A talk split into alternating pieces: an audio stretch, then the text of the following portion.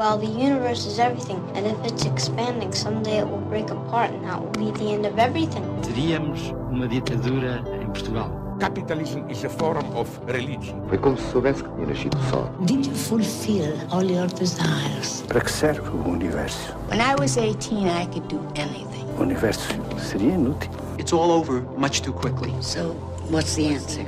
PBX, uma parceria Expresso Antena 1, com Pedro Mexia e Inês Menezes. Olá, este é o PBX Parceria Expresso Antena 1.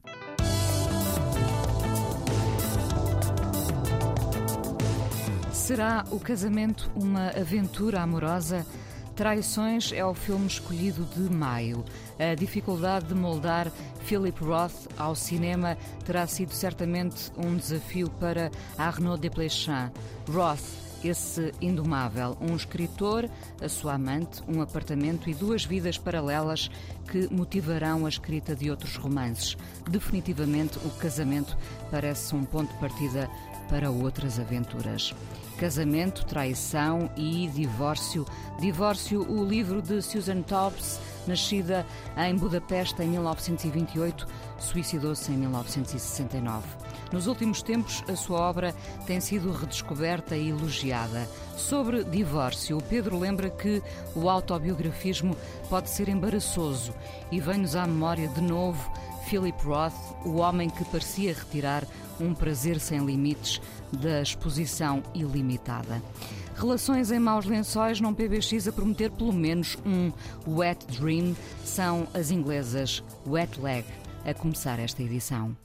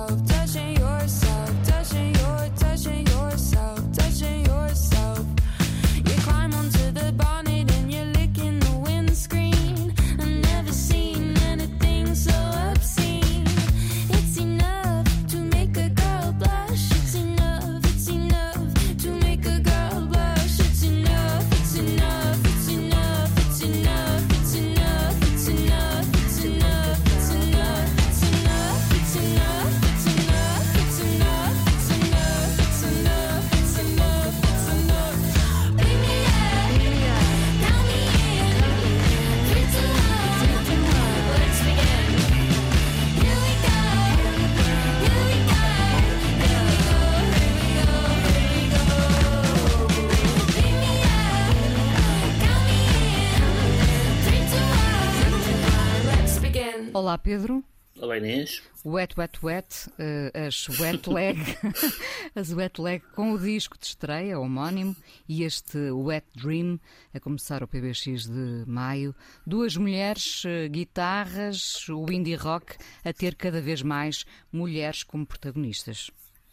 Sim, este, este disco é um disco particularmente engraçado porque hum, elas fazem muita questão de dizer nas entrevistas que. Hum, que, que não levam isto muito a sério, que as letras não querem dizer nada, etc. E, e é provável que isso seja verdade. Ou seja, eu a certa altura comecei, tenho, tenho sempre esta tendência de, de uh, encarar um pouco os textos das canções como se fossem textos literários, o que evidentemente é verdade em alguns, autores, mas não é em geral. E de facto estes textos não aguentam assim um escrutínio um, literário, por assim dizer, muito, muito, muito aturado. Tem uma coisa muito engraçada que é uh, uh, passam de, de, um registro musical e de um tom uh, na abordagem aos assuntos, e os assuntos são banais, são assuntos de, de quem tem 20 anos. Um, e os assuntos de quem tem mais de 20 anos também são banais, mas neste caso são os assuntos dos 20 anos, que vão desde ir às compras até estar falar muito ao telemóvel, até ser assediada, assediadas, neste caso. Um, mas mas eles, elas passam de um registro mais ou menos uh, divertido e é um registro um pouco mais angustiado, sei que a palavra não é um pouco excessiva, e também passam de um registro completamente uh, quase quase pueril, um lado, bubblegum da coisa, para um registro, para um registro meio punk, para umas guitarras assim, estridentes. E essa hum, não é um disco extraordinário, houve algumas comparações com alguns discos eh, que marcaram o ano passado, nomeadamente com os Dry Cleaning, né, não, não por ser um disco parecido, mas por ser eh, insólito. Mas eu acho que é globalmente menos interessante. Mas é um disco que, como se diz na ciência musicológica, é um disco giro. É, é, um disco giro. é um disco de, de, que começou por ter uma, uns temas virais, não é? Um, e que... um hit, um hit viral, o, o Long, que vamos ouvir daqui a pouco, sim e que, e que, são ao mesmo tempo são ao mesmo tempo como eu dizia um pouco infantis às vezes até na, na maneira de cantar uh, mas depois quase todas as eu estava a ouvir no Spotify quase todas as canções têm aquele Rzinho de, de canções para adultos com termos uh, incluindo evidentemente este que se chama Wet Dream que é que é a cantora a discutir com uh, um homem que está a ter um, um wet dream sobre, sobre ela, ou uma fantasia, uh, e no fundo está, está a querer-se retirar da fantasia alheia. Uh, e é muito engraçado porque é um tipo que, que, que lhe propõe ir ver um DVD do, do Buffalo 66 do Vincent Gallo, que é, um, que é realmente um filme para Dirty Old Man. Um, e uh, faz, parte, faz parte de uma série destes grupos, alguns são mulheres, outros não, uh, que são que, que, digamos que, que, levam ligeireza a sério é, é, a expressão que me ocorre no sentido em que isto não é não é evidentemente Leonard Cohen. Um, mas nem PJ Harvey nem PJ Harvey, claro que não não tem essa densidade mas são muito catchy e acaba sempre por ter algum interesse chamemos-lhe sociológico uh, sobre uh, o tipo de preocupações, algumas delas uh, triviais, algumas delas bastante intemporais, de, de quem tem 20 anos. Mas há qualquer coisa, até na recepção que o disco está a ter e nos comentários sobre elas, de ser uma, uma espécie de não direi de OVNI, mas assim um objeto um pouco estranho. Elas são da ilha do, do White. Aliás, uma das críticas que eu li é que dizia que diz que na, na ilha do White chega tudo 20 anos mais tarde, portanto elas podiam, elas uh, estão a fazer música que podia ter sido feita há 20 anos um, e, e é, um, é, um, fenómeno, não sabemos se, é um, são um para durar. One hit, one exato, hit, mas, exato. Mas, é, mas foi um disco que eu gostei. Que não Porque é um, disco, é um disco de estreia. Elas começaram em, é um disco de estreia, em 2019. Repente, todos os jornais ingleses e anglófonos que eu lia uh, Falavam delas. Uh, falavam delas. E eu até confesso que pensei que era um disco assim melhor do que é. Mas é um disco, é um disco que se ouve, que se ouve muito bem e que tem essa. Há sempre esta atenção engraçada. É uma das razões pelas quais uh, eu tenho algumas pessoas que, que conheço que não gostam de música pop porque têm uma relação complicada com a ideia de ligeireza. Uh, uh, e eu também às vezes tenho uma relação complicada com a ideia de ligeireza mas há qualquer coisa também de irreprimivelmente fascinante com a, com a ligeireza. Uh, e, portanto, evidentemente, a música pop não é, não é Schubert, nem Stockhausen, não é? E, portanto, há um lado que, em algumas destas canções, é francamente palerma, é a palavra que me ocorre, mas que tem graça e que, e que é e que é animado e que é dançante e que é divertido. Elas têm sentido de humor. Pois tem. Sentido de humor, sentido de humor às vezes muito bizarro, uh, uh, muito nonsense, como aliás os ingleses têm uma longa tradição disso. Uh, e por isso Uh, por isso é que eu escolhi este tema portanto, do, do, do, do, da banda Wet Leg, do disco Wet Leg, a canção Wet Dream. Daí, portanto, daí os Wet Wet Wet. É, é, uh, muito, é muita coisa molhada. Uh, eu diria até mais, e apesar das guitarras, e tu estavas a falar da pop e da sua ligeireza, sendo eu fã da música pop, eu até diria que mais que indie rock, elas fazem indie pop, não é? Sim, sim, é isso, é isso. Mas, mas com umas que, com umas eh, descargas de guitarras que agradam de facto a pessoas que poderiam não ouvir se fosse só uma coisa mais, uh, mais ligeira, lá voltamos à mesma palavra, uh, e, e, e, portanto conseguem pescar em dois territórios. Uh, eu acho, eu acho graça a isso, porque isto não é um. de facto, é mais, é mais indie pop do que indie rock. E, e, os indies em geral uh, apreciam mais o rock do que, do que a pop e portanto isso tem também essa a maneira, a maneira de se situarem nesse, nesse terreno é engraçado. Ainda, ainda vamos ter aqui uma secção de música ligeira no PBX. Música ligeira, exatamente. Sim. Vamos então reclinar nesta chaise longue das Wet Leg, o disco de estreia delas, Wet Leg, em destaque no PBX de maio.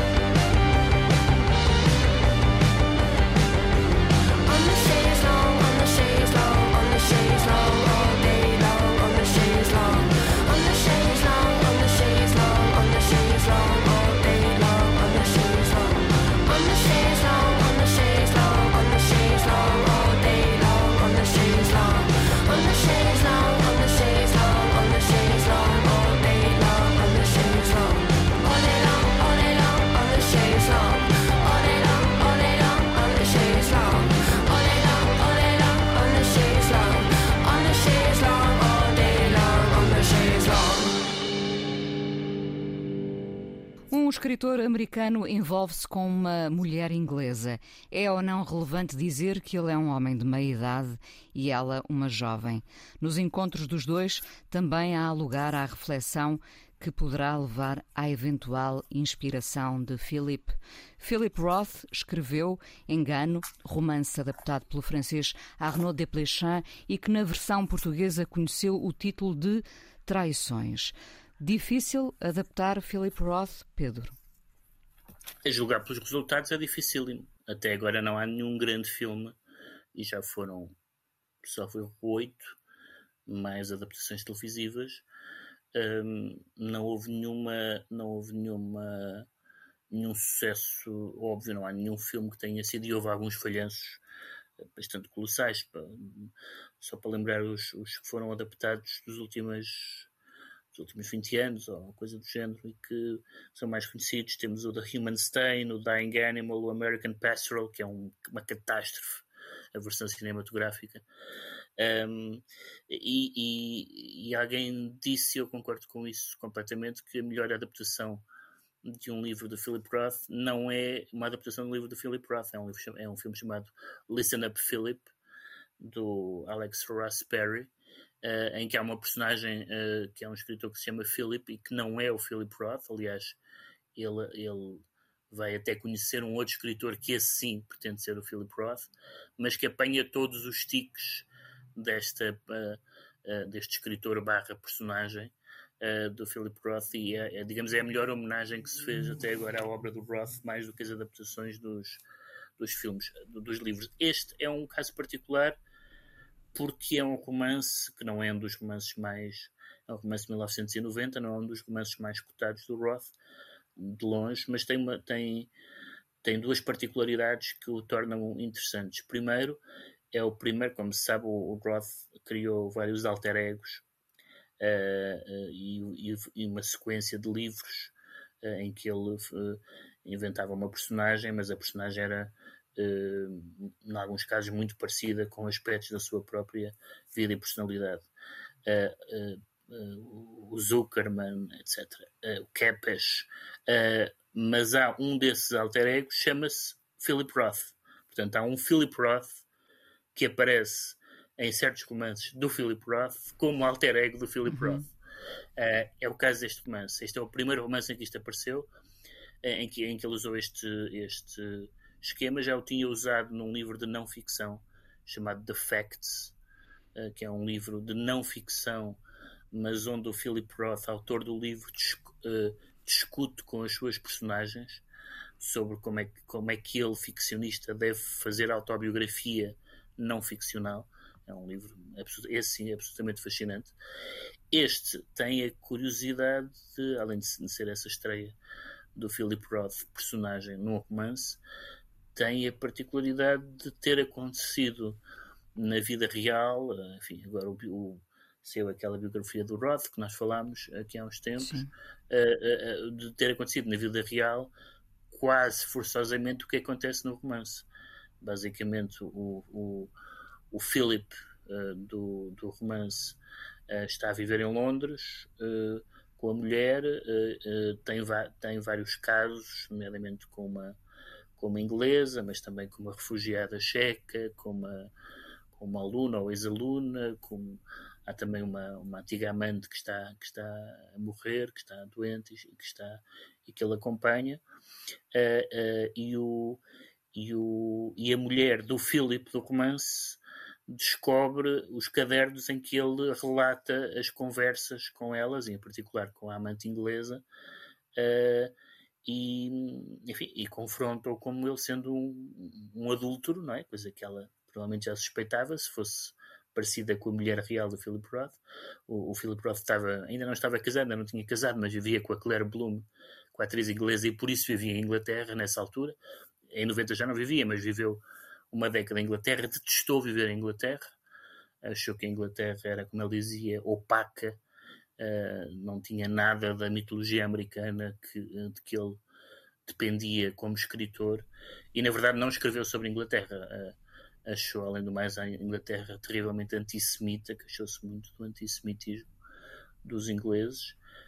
Um, mas a, a, acontece que a, que a, Claire Bloom, mulher do Philip Roth, ou, ou, que vivia com ele na altura, descobre o, o, que o Philip Roth está a escrever um texto em que há um escritor chamado Philip, etc, etc. Uh, e, portanto, as cenas que se passam no romance, em que o autor é confrontado com a mulher sobre quem são estas mulheres com quem te encontras, e ele diz: Não, isto é ficção na vida real também se passou. A Claire Bloom encontra, encontra não, neste caso ele até lhe mostrou, uh, e aliás a, a, mulher dele no, no romance chamava-se Claire, uh, e a Claire Bloom exigiu que, ele, que, não, que, ela não se chamasse Claire, já que, já que ele insistia em que o personagem se chamasse Philip, ao menos que ela não se chamasse Claire.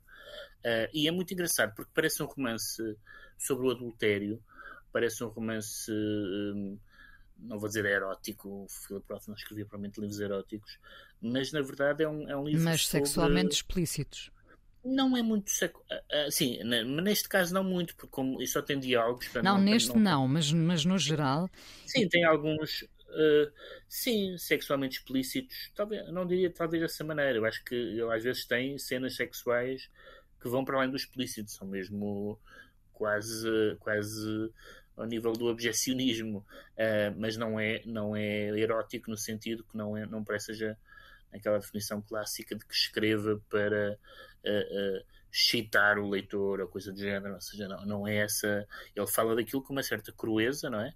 Um, e em alguns casos as personagens levam as suas obsessões aos, aos limites, como no Teatro de Sábado, por exemplo, que tem algumas cenas inesquecíveis em termos de, da libido masculina à, à, à desfilada. Uh, mas mas o, o, que eu gosto muito no livro, e o filme apanha bem, e os atores são ambos bons, uh, é, é, é, que uh, é o Philip Roth, vamos chamar Philip Roth indistintamente para a personagem e para o autor. claro, que, claro que se interessa por aquelas mulheres, claro que é um, um obcecado sexual e um, e um melhorengo e não sei o quê, mas o, o que se nota no, no livro e nota-se bem no filme é que ele está sobretudo à caça das histórias e ele está o tempo todo uh, no fundo isto é sobre isto é, é um filme sobre conversa de cama em que, em que antes e depois uh, e em que ele está uh, para além de ir para a cama com elas ele está digamos a, a apropriar-se das vidas delas. A recolher e, material. A recolher material, toma nota das frases que elas vão dizendo, das histórias que, ela contam, que elas contam, da biografia, indo buscar sempre as coisas que lhe interessam, como seja desde o judaísmo à doença, tudo, tudo coisas que são os seus, os seus dele temas. Um, e portanto uh, acaba por ser uma. Ele diz que é um fetichista, não sei como é que é a, a, expressão, acho que ele diz que é um fetichista da palavra, um fetichista da conversa. Portanto, um fetichista da conversa, não um fetichista de, de, de, de partes do corpo, mas da conversa. E isso torna, torna o livro uh, mais até talvez do que o jogo entre o, o autor e a personagem, torna um livro muito fascinante pela ideia de que de que não só aquela velha ideia de que o sexo é coisa mental, mas de que é, de que é uh, numa grande parte na sedução, na fragilidade, mas também na excitação, etc, etc, uma, uma dimensão conversada. São as palavras que fazem. E há uma, um momento que é o meu momento favorito no romance, que é quando a mulher dele diz que, que obviamente aquilo que, aquilo que, que ele está a descrever uma amante, não, não, não, não pode negar perante a descoberta do caderno que ele tem uma amante e recebe a amante no estúdio uh, e, e pergunta-lhe se ela gosta, se ele gosta mais da amante do que dela, do que da mulher, uh, e ele diz que, que, que, não pode gostar mais, que não pode gostar mais de uma ou de outra porque a outra é inventada, portanto ele, ele, hum. ele no fundo uh, é, é ao mesmo tempo tudo, tudo, se, tudo se justifica quando é trabalho que está em causa, não é? Exatamente. Não, mas ele ao mesmo tempo que foge à pergunta, por um lado foge à pergunta, e foge à pergunta e mente, não é? Mas por outro lado, o que ele diz é muito engraçado. Eu gosto muito dessa resposta que é evidentemente que eu não posso gostar tanto de ti como de uma mulher que eu inventei. Porque uma mulher inventada é mais perfeita, uh, é? é? uma, é, uma, é uma mulher perfeita. Pronto, e, e essa e, e, e como nós nunca sabemos, uh, até porque temos um longo, um longo historial de fora dos livros, e depois lá está, tudo o que aparece fora dos livros também aparece dentro dos livros no livro seguinte, de mulheres a dizer que não se reconheceram no retrato delas que ele fez. Uh, há sempre aqui este jogo que para muitas pessoas é insuportável, não faltam de pessoas que não que não suportam este jogo do Philip Roth, sendo que ele, este talvez seja, não sei se é o primeiro livro, mas é um dos primeiros livros em que ele incorpora a uma parte do livro que é um tribunal, que é um tribunal de mulheres a julgá-lo por misoginia e machismo que no fundo é uma espécie de apanhado da crítica literária e da crítica académica. São mulheres a ler passagens de livros anteriores dele, a mostrar como ele objetifica as mulheres, etc. Isto 30 anos antes do Me Too e, e, e dessas coisas todas, portanto é, é, uma ele foi evidentemente uh, não vou dizer perseguido no sentido próprio do termo, mas foi, uma, foi um assunto que sempre o acompanhou foi judeus a dizer que ele detestava judeus e mulheres a dizer que ele detestava as mulheres, sendo que ele se considerava ultra-judeu uhum. e um amante das mulheres. Portanto, havia ali uma. Portanto, reagia particularmente mal a estas duas acusações que ambas têm o seu fundo de verdade. Mas, eh, mas com este livro-filme, eh, afinal, concluímos que o melhor do sexo são mesmo as conversas e as reflexões. Uh... Isso, cada, um direto. Sim, sim, sim eu não estava à espera que respondesse, era só uma conclusão. Uh, queria perguntar-te uh, sobre esta dificuldade em adaptar Roth ao cinema. Uhum. Pensando eu que Roth consegue, em muitos momentos, ser muito visual, eh, até quando fala de sexo. Qual será a dificuldade em ter uma adaptação digna ao cinema de, um livro de Roth? Não sei, eu acho que, uh, na verdade, o que, eu, o que, me parece que nunca ninguém conseguiu, a não ser o Alex Ross Perry, que não adapta um livro, foi uh, um filme que tenha aquilo que os romances do Roth têm, que é uma voz autoral muito, reconhec muito reconhecível em que nós estamos a ler e dizemos, pronto, isto é um livro do, isto é um livro do, do Philip Roth. Não é por acaso, por exemplo, que o Saul Bellow também não tem uh, o, outro, o outro grande escritor americano uh, da, dessa geração, uh, enfim, mais velho, mas um, também não tem grandes adaptações cinematográficas aproveitáveis. Há qualquer coisa na voz que é mais forte do que a narrativa, e depois o Roth tem, tem, tem não são duas fases, mas mas há, há, há, há duas constantes em, em, fases diferentes da obra dele que, por razões diferentes, passam mal no cinema. Uma é a parte sexual, sobretudo aquela parte mais provocatória de quando ele era mais novo, e que de resto foi a parte que envelheceu pior, naturalmente, porque as pessoas hoje já não se chocam com nada e, portanto, aquilo que era terrivelmente problemático e atrevido hoje não, não, não é tanto. Uh, e depois o lado que poderia, o cinema poderia, e às vezes consegue uh, transmitir, mas por qualquer razão falhou sempre, que é, a partir de certa altura, o Roth torna-se obcecado com a memória, com a memória da, com, com, as suas memórias de Newark, com a sua, com a sua pequena comunidade judaica, com, com a vida dos pais e do irmão, uh, uh, e isso, esse lado, esse lado não sei se é exatamente nostálgico, mas enfim, mas memorialístico é muito importante em alguns livros e, e aí é mais estranho o cinema não ter conseguido até agora uh, acertar com o tom. Também é verdade que ainda nenhum grande cineasta pegou no Roth. Uh, uh, portanto, isso também, se vamos ver a lista, há, há, duas ou três pessoas, enfim, com minimamente com talento minimamente reconhecível, mas mas a maioria dos casos são, são figuras de segundo plano. Talvez se alguém pegasse, seria, por exemplo, interessante saber, enfim, neste momento o Woody Allen já não está propriamente em fulgor criativo, mas seria interessante uh, saber o que é que o Woody Allen faria com o texto do Philip Roth. O Philip Roth, aliás, detestava o Woody Allen. De judeu para uh, judeu. Exatamente, achava que aquilo era uma. Tudo aquilo era fake, aquela parte mais ou menos de intelectual do, do do, do Woody Allen e portanto se calhar isso não, isso não me prometeria talvez uma grande, uma grande colaboração mas é pena, é pena que não tenha acontecido mas também mostra que uh, às vezes diz ah, os livros inadaptáveis são aqueles que são obviamente inadaptáveis, por exemplo, Proust, etc. É óbvio que aquilo não dá. Uh, mas isso não é verdade nos, nos, nos, livros do Roth. Não são obviamente inadaptáveis.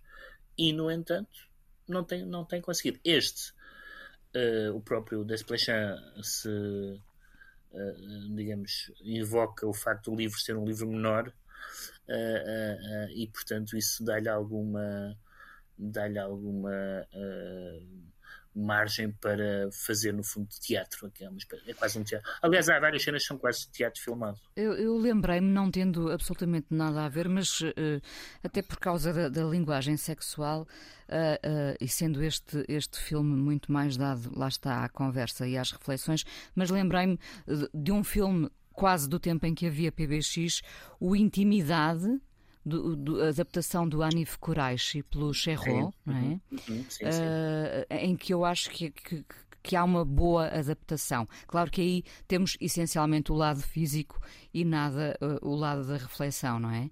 Mas... Sim, esse, esse, esse, filme, aliás, é um dos poucos filmes que. Uh, com, interessantes com uma representação sexual explícita.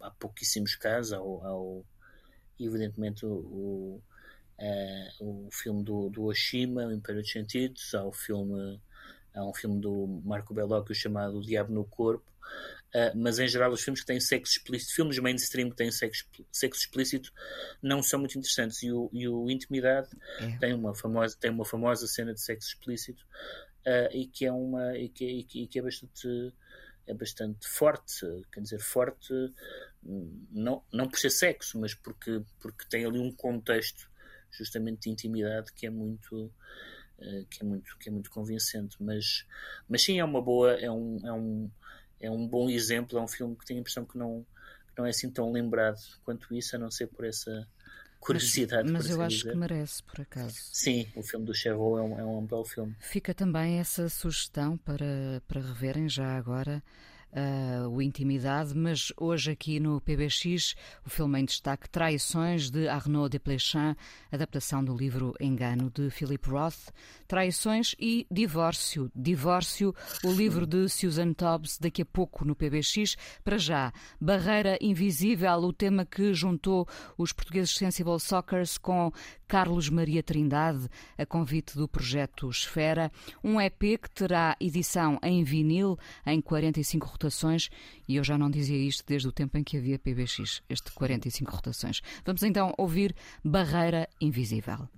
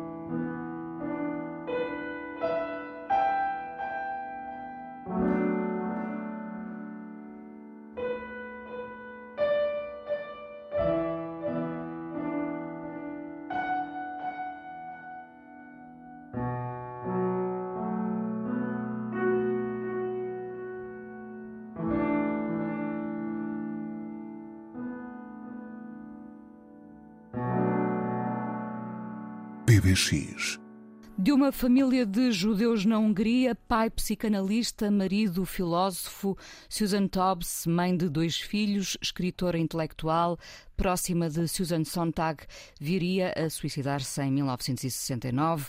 A sua obra tem sido redescoberta e elogiada. Uh, divórcio é quase autobiográfico, Pedro?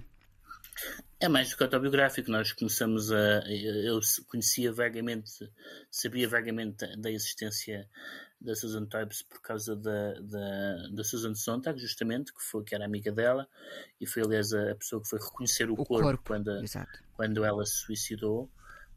Um, e, e, é, e, é, referido a esta amizade e este começo na biografia da Sontag do, do Benjamin Moser, que saiu recentemente e ganhou o Pulitzer. Uh, e fiquei logo nessa altura, já tinha ouvido falar no romance, fiquei logo nessa altura com vontade de o ler e entretanto saiu esta edição uh, da Cavalo de Ferro. E o que é, o que é impressionante é que nós lemos a, a, a nota biográfica da autora e começamos a ler o livro uh, e, e, chega a ser constrangedor quão colado está, uh, quer dizer, já, já, é mais do que um romance autobiográfico, é uma, é uma autobiografia romanceada, porque ela, ela autora e ela protagonista, uh, portanto, a autora que se chama Susan, a protagonista chama-se Sophie, uh, mas são ambas húngaras, judias, refugiadas nos Estados Unidos, fizeram teatro, depois estudaram na universidade, tornaram-se académicas, casaram-se com um intelectual famoso, tiveram vidas conjugais complicadas, é tudo igual, é absolutamente tudo igual. Tem uma relação muito forte com, uh, embora não crentes, uma relação muito forte com o judaísmo e uma relação muito forte com a psicanálise, e portanto, passo a passo, depois eu não sei os detalhes a partir daí, os que correspondem, mas, nem interessa, claro, mas esses são, e portanto, há uma. Uh, mesmo quem não saiba nada, basta, como digo, basta ler a, a badana do livro ou qualquer uh, entrada de enciclopédia, ou seja o que for sobre ela, e que se percebe que isto era aliás, tão perturbador que ela se matou uh, logo a seguir à saída do livro, aparentemente também motivada por, por enfim, é difícil dizer que uma pessoa se matou por A ou por B, mas uh, por esta exposição acho, acho, acho, que não ajudou a recepção do, crítica que o livro teve. Eu nunca li o que é que se escreveu sobre o livro, mas sendo ela a mulher de um intelectual famoso, não é, não é, não é difícil imaginar o tipo de coisas que se diz dela. Ela era uma, ainda por cima uma mulher uh, não só bonita, mas, mas muito uh, com, com um rosto muito de, de, quase estrela de cinema, muito marcado, muito lembra aquelas atrizes tipo uh, Susan Hayward e aquelas outras atrizes assim do cinema clássico é uma é, é, um, é uma cara muito muito forte e evidentemente evidentemente, não tem que ser evidentemente, mas neste caso foi com uma vida amorosa e uma vida psíquica eh, particularmente problemática. Isso está no livro. O livro é um. É um eu gosto, gosto do livro, gostei do livro, mas o livro é um caos, porque. Eh, a maneira como salta nas épocas da, Hungria e, e, dos Estados Unidos, e depois ela separada do marido a viver em Paris, a maneira como uma parte é narrada como se fosse uma, uma, uma, um sonho ou uma trip ou uma peça de teatro. Também há um julgamento, ela também é julgada depois de morta. Vão buscá-la ao caixão, supostamente na cabeça dela, e vão julgá-la se ela foi boa mulher, etc. E, e, e, e tem uma coisa de que pode de facto ligar aliás, liga, para ligações estamos cá nós, uh, que, pode, que se pode ligar a, a, ao, ao, ao filme e livro do, do Roth, que é isto não é bem sobre o divórcio. Uh, aliás, o, o, David Riff, o filho da, da Susan Sontag, explica no, no prefácio que este título foi um título que os editores arranjaram. Ela tinha um título mais literário, um, porque o livro, embora comece com o divórcio dela, não é sobre o divórcio. Ou melhor, não é sobre o divórcio marido e mulher, é sobre vários divórcios. É sobre o divórcio dela com, com a Hungria, com a Europa, com o judaísmo, com o pai, com a psicanálise. O pai não só é, o pai não só é psicanalista, como lhe diz uh, explicitamente, uh, uh, lhe faz a análise, digamos assim, sendo ela filha dele, que ela sofre de complexo de Electra, de Electra e, portanto, que está apaixonada pelo pai e, portanto, todos os homens que ela vier a conhecer nunca serão o pai e ela será sempre infeliz porque nada se compara ao pai, que é quase uma visão paródica. Geralmente é a mãe judia dominadora no, no, na literatura e no cinema. Neste caso é um pai que, de certa forma, estraga, uh, estraga a vida à filha. Mas é, mas é depois tem grandes, tem, tem grandes passagens que são uh, passagens que, que deve, deviam espelhar muito a vida dela enquanto uh, uma, uma espécie de vida errante de conferencista, acompanhando o marido ou não, um certo paternalismo, porque, porque, por mais que ela tenha uma carreira autónoma, é sempre mulher de, porque ele é que é conhecido. Uh, uh, e, e, e, também uma, há uma frase no livro muito engraçada sobre essas viagens constantes, uh, que é, ela diz que, que está sempre a perder coisas nas viagens, coisas pequeninas, daquelas que, que, que, que, deixamos no hotel, que, que, nos esquecemos para trás. E ela diz que, que tenta não tenta e não consegue não ligar demasiado a essas pequenas perdas, uh, porque como ela tem perdas tão grandes, se ela começa por ficar perturbada com as pequenas perdas, o, o, o, que dizer de continentes, épocas, etc. E é um livro de facto muito forte. Uh, é, imagino que fosse um livro relativamente insuportável para ser lido pelos, já não digo pelo marido, mas pela, pelos amigos e pelas pessoas que a rodeavam, porque é um, um livro de uma intensidade um pouco maníaca. Uh, e provavelmente e forte também para a altura, não é? e forte para a altura, sim. E é um livro, é um livro desarrumado, é um livro, digamos, pouco. Uh, digamos, sem uma grande arquitetura romanesca, mas é um livro muito forte e, portanto, uh, uh, seja quando ela está. Seja quando ela está a ser uma mulher emancipada, seja nos momentos em que ela reconhece que não tem condições para ser emancipada porque está à sombra de homens fortes, uh, é, um, é uma voz feminina hum, que, digamos que não está na. Uh, começa a estar agora, mas que não fazia parte da, do canon dos, das vozes femininas que nós nos lembramos, no caso americano, que são sempre 5 ou 6, são sempre, uh, sempre o romance da Sylvia Plath, ou a Carson McCullers, a Flannery O'Connor, etc, etc. Aliás, todas diferentíssimas umas das outras, mas não me parece que, que mesmo com as debilidades que o romance também tem, não parece que se possa falar sobre o, o feminino na, na, na literatura americana sem sem, passar por este romance. E, nesse sentido, é uma, é uma das grandes edições do ano, não porque seja um livro perfeito, mas pela sua própria imperfeição e pelo seu próprio lado convulsivo uh, uh, que, enfim, que, que infelizmente uh, também era sinal de um, de um estado emocional que, que a matou. Divórcio de Susan Tobbs, editado pela Cavalo de Ferro, destaque no PBX de maio. Mesmo sendo de 2019, vale a pena recordar este Divorce de Alex Cameron.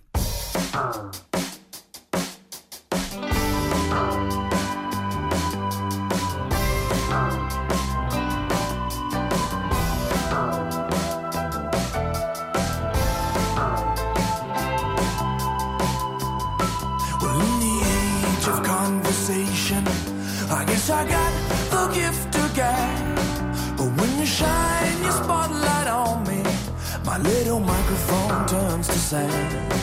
I've killed little baby rabbits. I've killed microscopic crabs. But I never killed a feeling like the one you and me had. Now did you see where my love went? Because it ain't here in my hand. You need to jack that doll in between your legs. I couldn't bear another needy man. Kansas City with a motherfucking futon couch.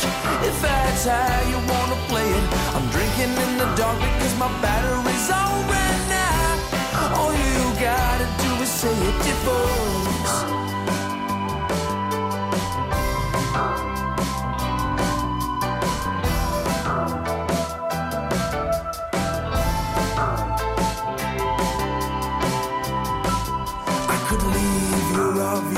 Station to meet Elon and his clan.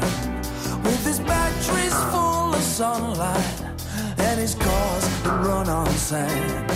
And I go weak with constipation from all the pills and the spam. Though we drink our mother energy, there ain't no woman for the needy man. Did you see where my love went? Because it ain't here in my hand. You need to check that, darling, between your legs. I couldn't bear another needy man. I got friends in Kansas City with a motherfucking futon couch. If that's how you wanna play it, I'm drinking in the dark because my battery's all ran out. All you gotta do is say it divorce, divorce,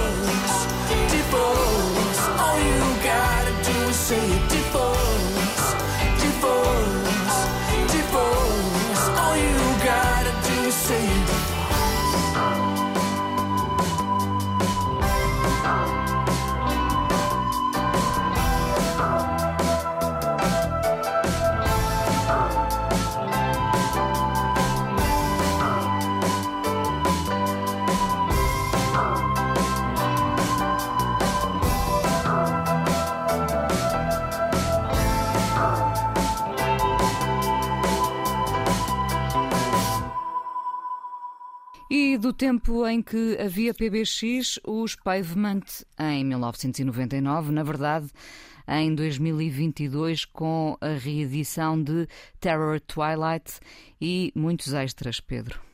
28 extras. uh, o disco original tem, sabe, 11 canções ou 12, e depois isto tem o costume, demos, uh, lados B, canções ao vivo, às vezes com interesse só mesmo para indefectíveis. As, as, as, demos são quase todas um pouco interessantes, pareceu-me.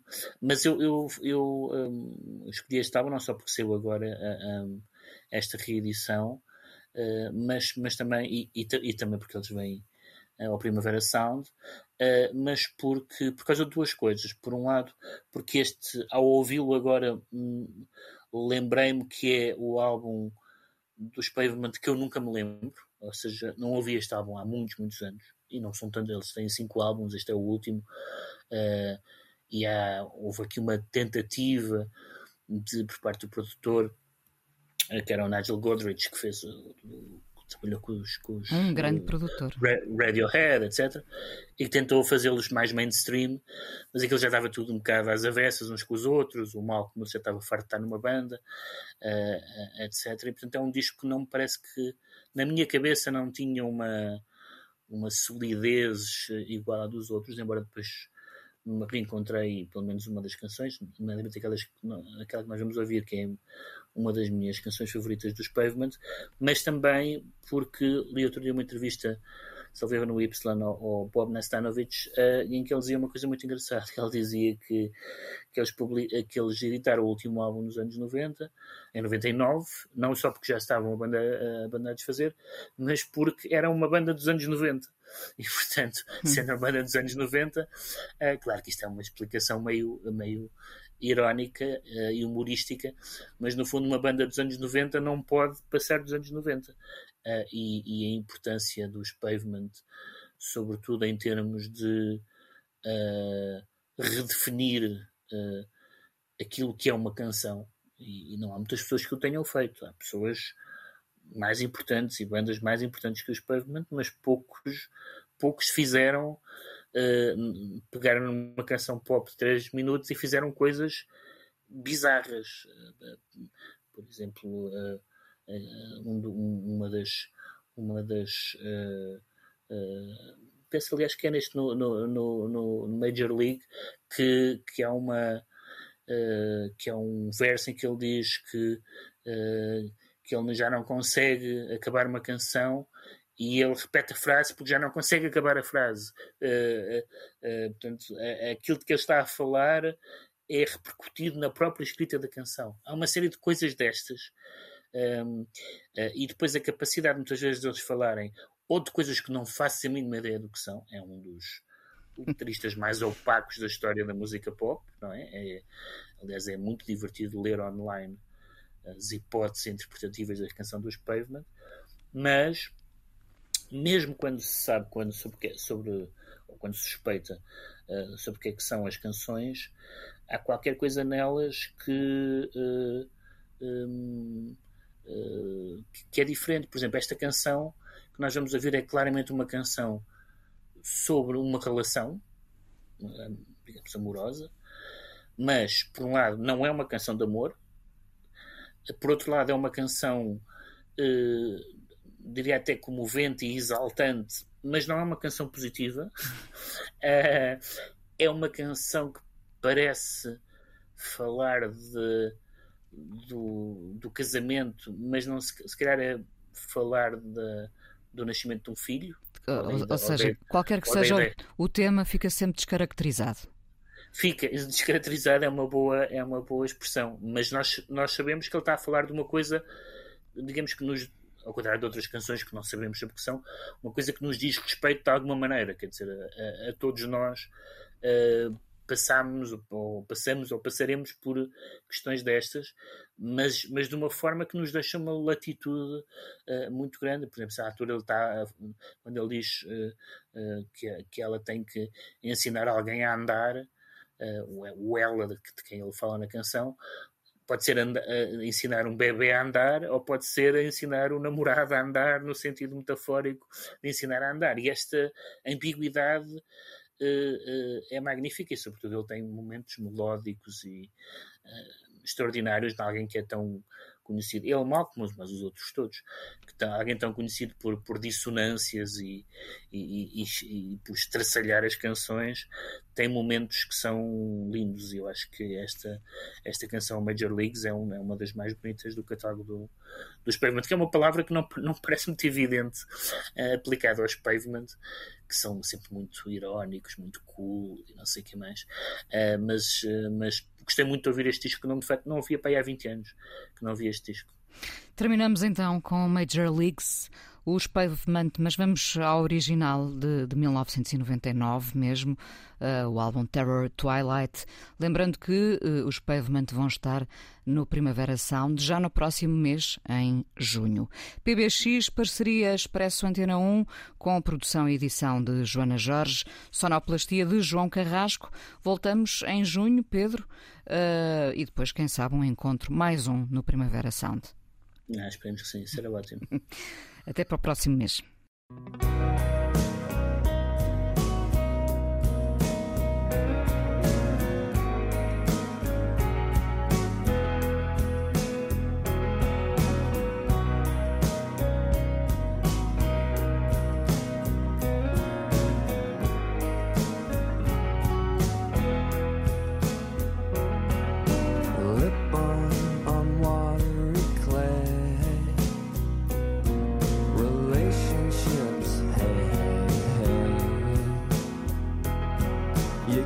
like a rock.